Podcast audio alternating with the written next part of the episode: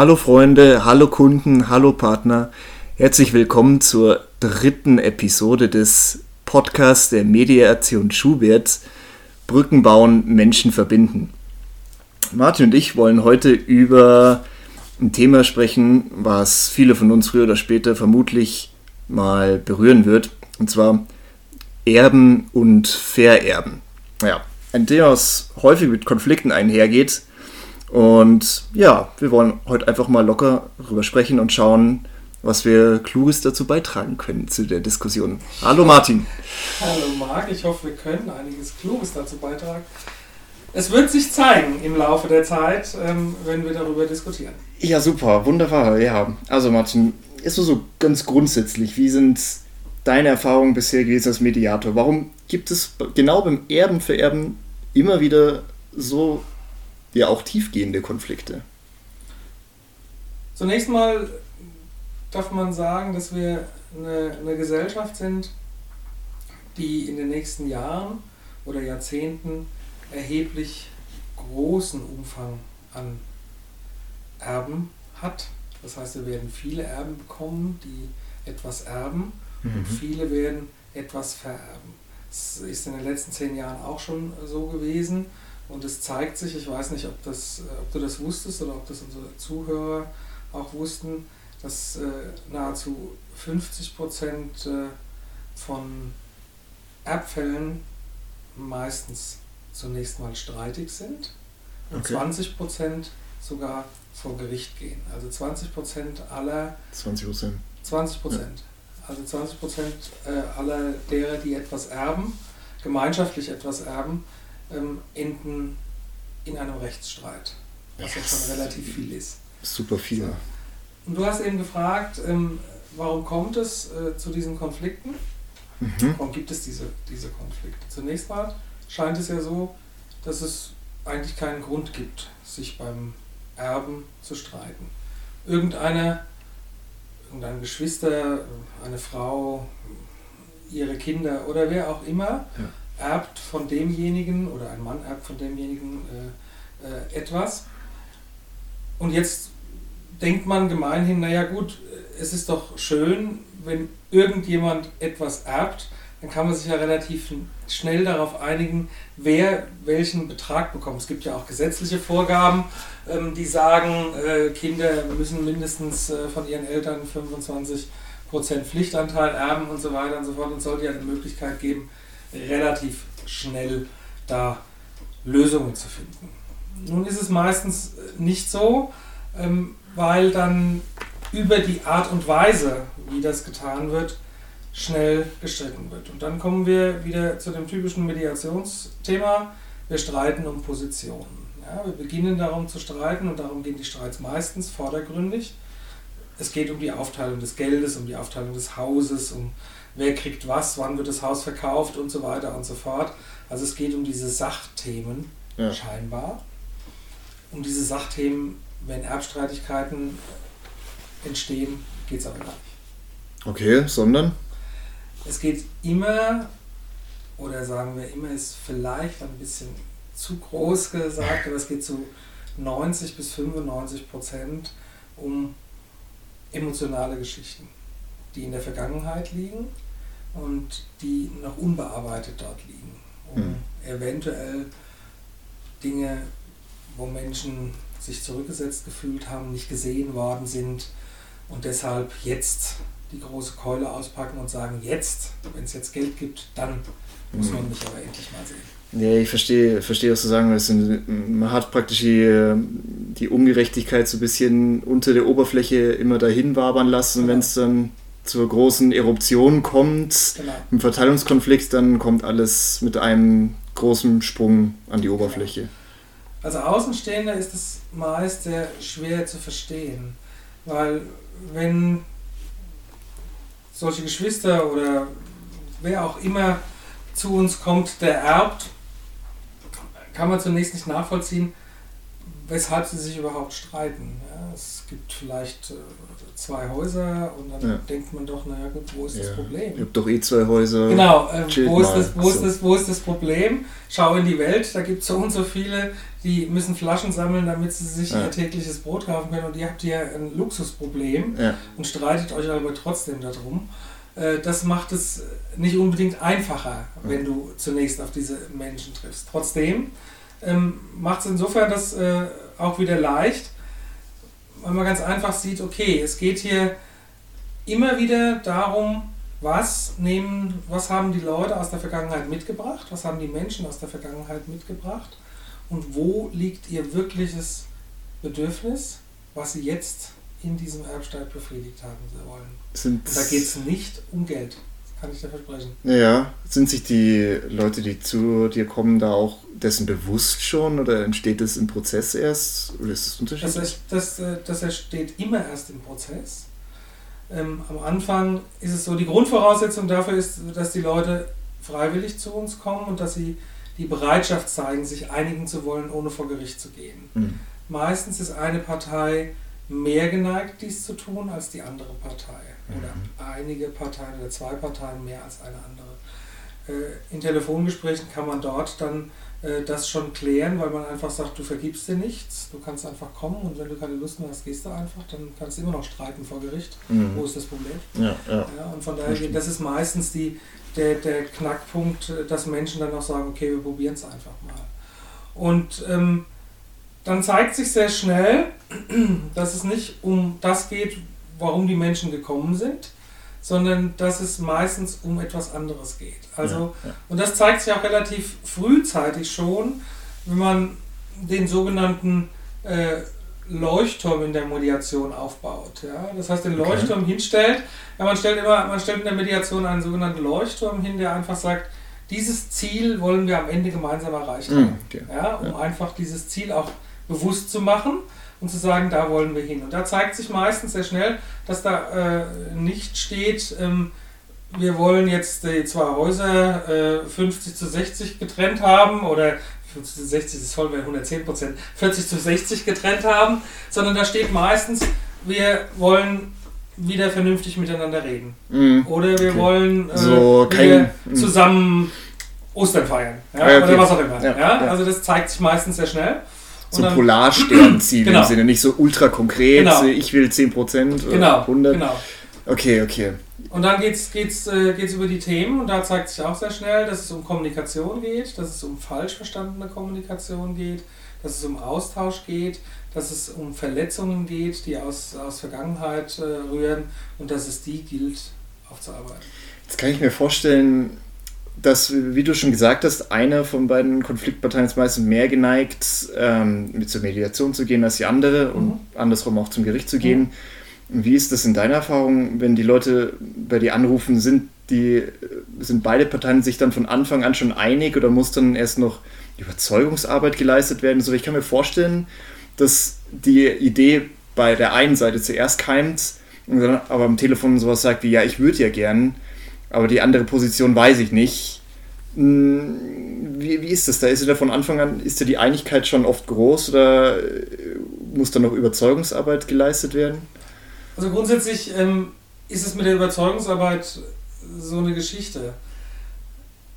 Wenn du jemanden überzeugen darfst oder auch musst, in dem Falle zu dir zu kommen, dann ist das eine grundsätzlich schlechte Voraussetzung. Mediation, ich habe es vorhin gesagt, steht unter dem ganz großen Stern, wir kommen freiwillig und wir kommen, weil wir wollen. Aber es ist genauso, wie du sagst. Eine Partei sagt, das muss ja jetzt nicht vor Gericht enden, können wir das nicht anders lösen und ich hätte die Idee einer Mediation. Und die andere Partei sagt meistens, äh, wozu? Ja, wir können uns doch auch so einigen, wir können auch so kommunizieren und wir kriegen das in irgendeiner Weise hin. Oder wir gehen eben gleich vor Gericht, wir können uns den Weg sparen. Wenn dann die eine Partei zu mir kommt und sagt, ich hätte gerne ein Mediationsverfahren, aber mein Bruder, meine Schwester, mein Mann, wer auch immer, Mhm. ähm, will das nicht, dann ist es äh, relativ einfach, zumindest ein Gespräch mit dem anderen zu bekommen. Also Mhm. dazu sind die Menschen immer bereit. Also ein Gespräch dann schon Ein mit dir als Gespräch Mediator. mit mir als Mediator, Ja. was natürlich völlig kostenfrei Ja, ist zunächst per. Telefon. Dort äh, versuchen wir die Leute ein Stück weit abzuholen und machen ihnen einfach klar, dass es sich hierbei darum handelt, dass sie sich nichts vergeben, wenn sie sich die Möglichkeit gewähren, das mal zu tun. Ja, sicher. Ja, ähm, und dass sie jederzeit aussteigen können, jederzeit ihren Weg weitergehen können, aber dass sie es einfach doch mal probieren sollen, ähm, weil was, was würde sie daran hindern, ja, das zu tun? Hm. Und dann sind viele geneigt zu sagen, naja, ich schaue mir das mal an.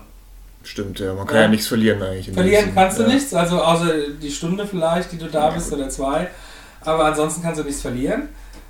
Und dann kommen die Menschen und äh, ich kann zu Recht sagen, die meisten gehen nicht mehr, also gut 95 bis 99 Prozent gehen nicht mehr. Bei uns in der Mediation ist mhm. noch nie jemand gegangen.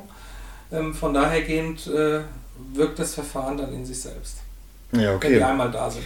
Ich kann mir vorstellen, dass bei Familien oft schon so absehbar ist, dass ein Konflikt entstehen wird, wenn man weiß, irgendwie, okay, ich, eine Mutter hat ihr Lieblingskind und ein weniger geliebtes Kind und es wird schon von Anfang an klar sein, das wird ungerecht und dreckig. Ist es denn vielleicht auch sinnvoll, schon bevor der Erbfall überhaupt eintritt, zu einem Mediator zu gehen, zu sagen, was habe ich für Möglichkeiten oder schon davor, vielleicht mit Geschwistern oder Töchtern, was auch immer, zu sprechen und sagen, wenn es soweit kommt, dann gehen wir zur Mediation oder denke ich da jetzt schon zu weit? Also grundsätzlich äh, sind Mediationen ja dann immer möglich oder auch angesagt, wenn es zu Konflikten kommt. Natürlich kann es zu diesen Konflikten schon vor dem Erbfall kommen und dann macht es natürlich Sinn, diese Familienkonflikte schon vorher aus der Welt zu schaffen, weil sie ja vorher schon da sind. Ja. Meistens ist es jedoch nicht der Fall, weil diese Konflikte nicht so offen zutage treten, mhm. weil sie nicht an einem konkreten, an einer konkreten Sache sich entzünden, ja, ja, sondern ja, sie sind im Prinzip äh, untergründig vorhanden. Sie wabern so durch dieses ganze Beziehungsgeflecht, aber sie treten nicht zutage, zumal, wenn sie zutage treten würden, die Menschen sich aus dem Weg gehen. Mhm. Ja, so, mhm. Also von daher gehen, ist es schwierig und ist auch laut meiner Erfahrung kaum, nein, es ist eigentlich bisher bei mir noch nicht vorgekommen, dass ja. Menschen äh, dann kommen und sagen, wir sehen, hier wird sich ein Konflikt aufbauen, wenn wir mal was erben, wir wollen das vorher klären. Was man aber als derjenige, der vererbt, tun kann, und das ist ganz wichtig, ähm, dass man vorzeitig klare Regelungen trifft. Hm. Klare Regelungen mit wie auch immer geartet, eine, einem, einem Vertrag, einer, einer Absichtserklärung, einem Testament, was man auch immer macht. Und dies klar auch bei einem Rechtsanwalt tut, damit es hinterlegt ist. Man muss es nicht unbedingt beim Notar tun, es reicht also wirklich auch beim Rechtsanwalt, das zu tun. Mhm. Sodass klar der Wunsch desjenigen hinterlegt ist, was er wirklich damit will. Ja. Und in so einem, in so einem äh, Vertrag, in so einem Testament, in so einer Absichtserklärung, sollte vielleicht derjenige, der etwas vererbt, er auch ganz klar die Soft Skills mit reinschreiben. Ja?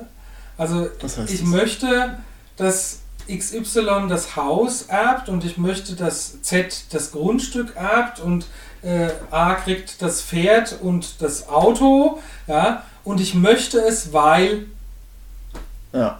er das Haus schon immer geliebt hat, er bei dem Grundstück schon als Kind gespielt hat und er schon immer gerne Pferde gemocht hat. Ah. Ja, und ich möchte, dass ihr euch nicht über das Erbe streitet. Wenn ihr euch streitet, dann kann man beispielsweise sagen, dann versucht eine Mediation, aber streitet euch nicht vor Gericht. Ja. Wenn ihr euch vor Gericht streitet, fällt das Erbe an irgendjemand anders. Das kann man alles ah, verfügen. Das geht ja, alles? Ja, bis, bis, auf den, bis auf den Pflichtanteil. Der steht ja. jedem zu, das ist klar. Das könnte man, könnte man machen.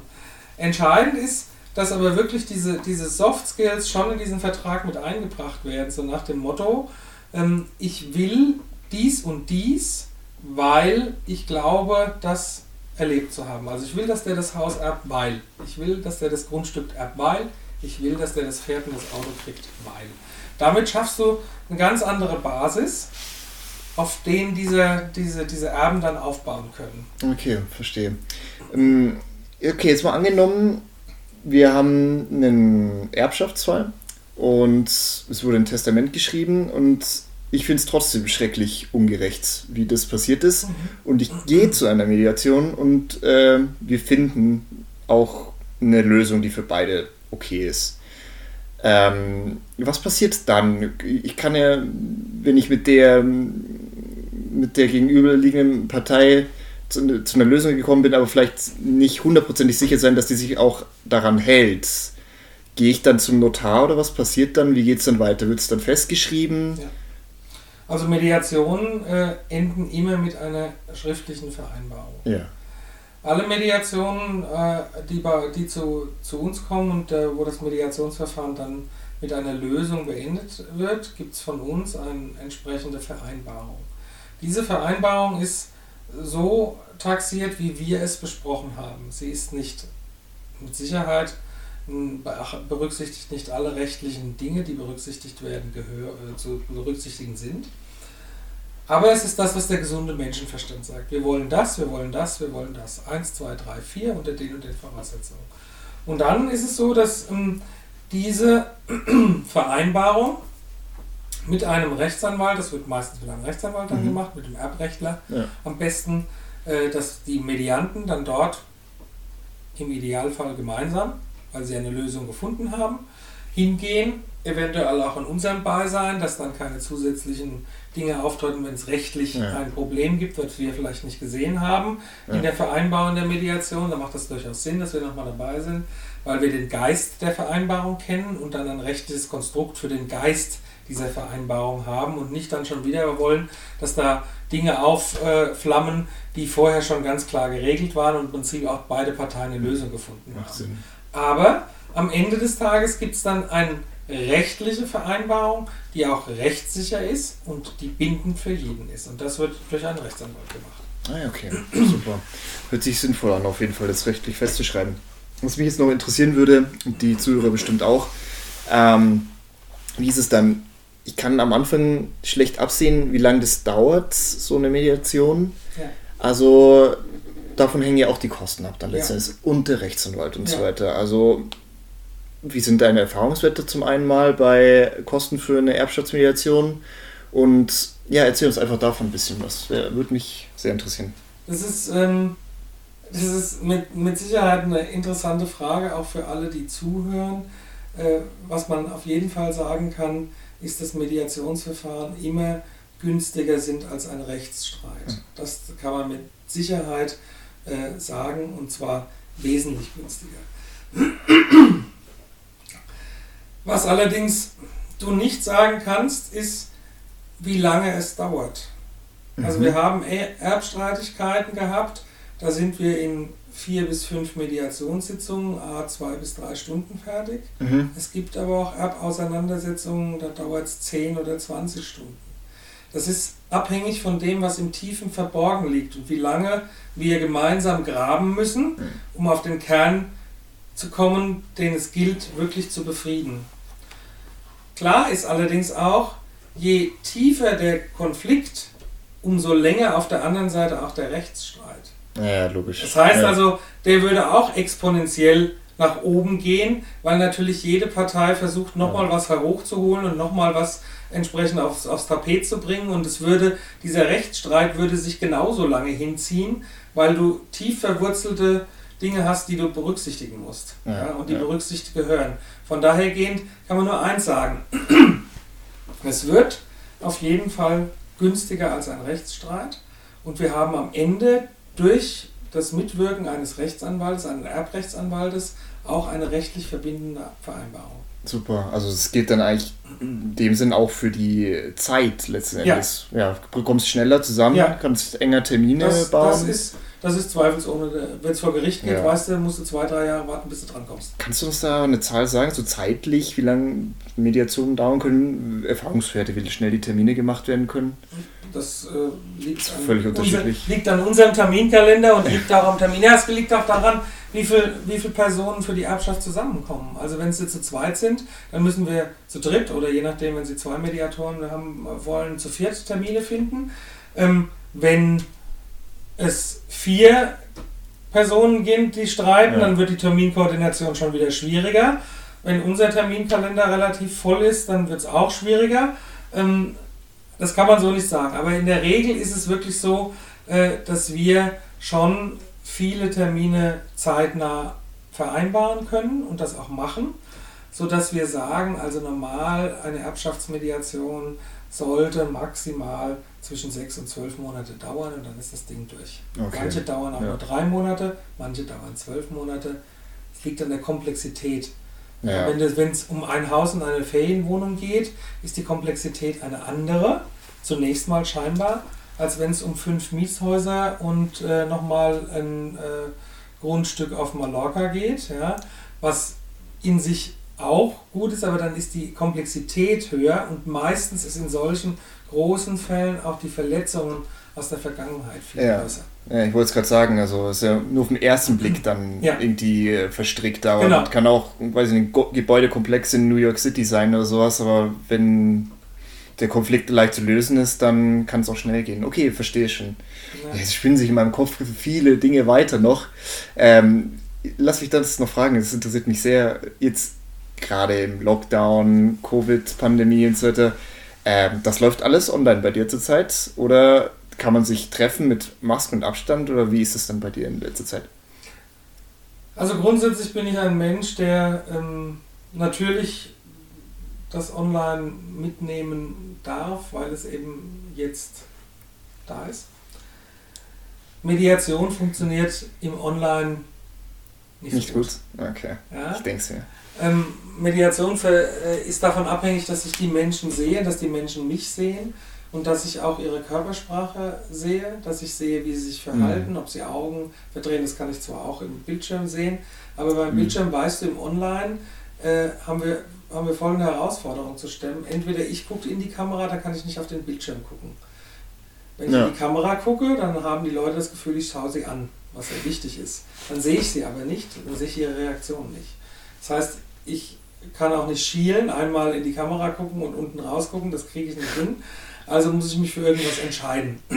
Das führt dazu, dass ich meistens nicht in die Kamera gucke, sondern auf die Menschen gucke, damit ich zumindest was von ihnen wahrnehmen kann. Mhm. Deswegen versuche ich, wir haben ja auch unten einen relativ großen Mediationsraum, wo wir diese äh, Dinge gestalten Ja. können, möglichst präsent zu machen. Wir können Abstände einhalten, äh, wir können Fenster öffnen, also wir können alle äh, Maßnahmen ergreifen, die momentan notwendig sind. Aber wir haben die Leute in Präsenz da und das ist mir weitaus lieber. Der Vorteil einer Online-Mediation ist, dass Kommunikationsregeln relativ schnell geklärt sind. Mhm. Also in einem Online-Meeting hat jeder nach spätestens fünf Minuten verstanden, dass nur einer reden kann. Das, okay, Ja? So, äh, das, ist, das geht ganz schnell, das hat jeder ver verstanden, weil keiner mehr was versteht, wenn zwei untereinander reden, ja, im Online-Meeting. Das geht nicht, probier's mal aus, ja, du verstehst Ja, gar nichts ja. mehr. Äh, das heißt, das geht ganz schnell, diese Kommunikationsregel festzulegen, es redet einer und der andere hört zu, das ist einfach und das macht am Anfang gut, aber wenn es emotional wird, ja, wird es herausfordernd. ja. Und es gibt Worst-Case-Szenarien. Worst-Case-Szenarien, mit denen du umgehen musst. Wir hatten neulich an einer Mediation ein so he- hochemotionales Gebilde, dass plötzlich einer ausgestiegen ist. In der Oh. Präsenz holst du ihn wieder ab, du holst ihn wieder rein. Ja? Er schmollt vielleicht ein bisschen oder was weiß ich, du kriegst ihn also auf jeden Fall aber wieder in die Mediation rein. Wenn er bei Online abschaltet, ist er weg Ah, stimmt. Okay. Aber das ist hat so, das Meeting verlassen. Ja, also ähm, äh, das ist, äh, das kannst du auch nicht verhindern. Ja, du kannst ja so, du musst darauf warten, dass er sich besinnt und wieder zurückkommt, ohne dass du ihm helfen kannst. Ich kann ihn mit ihm ja nicht sprechen. Wenn einer äh, aussteigt und sagt, ich gehe jetzt, ja, dann kann ich immer in der Mediation sagen, Herr Hase, ist es jetzt für Sie okay, wenn ich mal ganz kurz mit Ihrer Schwester spreche? ja, Ja, und dann sagst du, wenn es sein muss, ja, dann kann ich ganz kurz mit ihr sprechen, alleine sprechen, kann sie wieder äh, zurückholen und kann sie in die Mediation zurückholen. Wenn einer auf den Knopf Meeting verlassen drückt, kann ich nichts machen. Ich kann ihn noch versuchen anzurufen. Wenn er nicht rangeht, habe ich keine Chance mehr. Ja, ja, ja. Die Dame kam dann wieder nach zehn Minuten, hat sich wohl beruhigt irgendwie und dann kam sie wieder. Aber ich habe sie nicht selbst in die Mediation zurückgeholt, sondern sie hat sich selbst in die Mediation zurückgeholt, was für einen Mediator nicht unbedingt so ist, wie wir es haben wollen. Ja, ich verstehe schon. Mhm. Okay, es sind einige Herausforderungen, die man meistern muss anscheinend.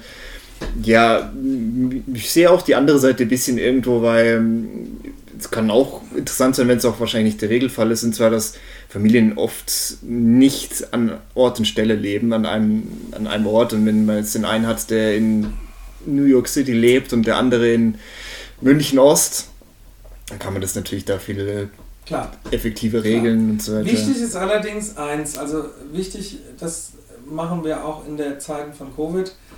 Ähm, das erste Treffen bitte ich immer darum, dass wir es zumindest einmal präsent machen. Ich muss die Leute einmal sehen, ich will mhm. sie einmal sehen ähm, und sie müssen mich einmal sehen, das ist ja. auch entscheidend. Ja. Wir müssen ein, ein, eine Möglichkeit haben, eine Vertrauensbasis ein bisschen aufzubauen. Ja. Das geht nur in der Präsenz, das geht nicht im Online. Deswegen, die erste Sitzung ist meistens so, dass ich wirklich die haben will als Präsenzsitzung, dass wirklich die Leute da sind. Und dann kann man sich wirklich darüber einigen, dass man sagt, okay, wenn der eine in, in New York wohnt und der andere in München, macht es natürlich keinen Sinn, wenn der in drei mhm. Stunden Mediation hier rüberkommt. Vielleicht macht man dann auch mal einen Tag Mediation, wobei das gar nicht geht. Aber letztendlich ist es, äh, ist es natürlich so, dass man dann schon auf Online umsteigen äh, kann, gerade ähm, wenn es ein Stück weit weggeht vielleicht von den hochemotionalen Themen, dass es ein bisschen weiter auf der Sachebene ist, da kann man relativ gut im Online auch arbeiten. Okay, das hört sich gut an. Sehr gut. Martin, dann haben wir die wichtigsten Themen angesprochen. Ich habe viel gelernt heute schon wieder. Okay. Und wir sprechen beim nächsten Podcast weiter. Das ist schön. Ich wünsche dir einen wunderschönen Abend noch, gell? Das wünsche ich dir auch. Ja, danke. Ciao.